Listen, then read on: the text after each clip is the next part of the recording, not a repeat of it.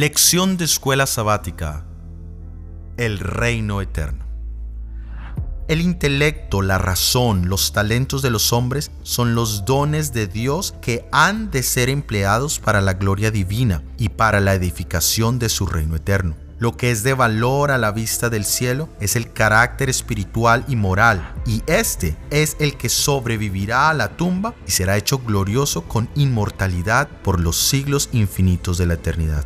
Tan solo los que han apreciado la gracia de Cristo, que los han hecho herederos de Dios y coherederos con Jesús, se levantarán de la tumba llevando la imagen de su Redentor. Leamos en la palabra de Dios en el libro de Jeremías capítulo 10 versículo 10.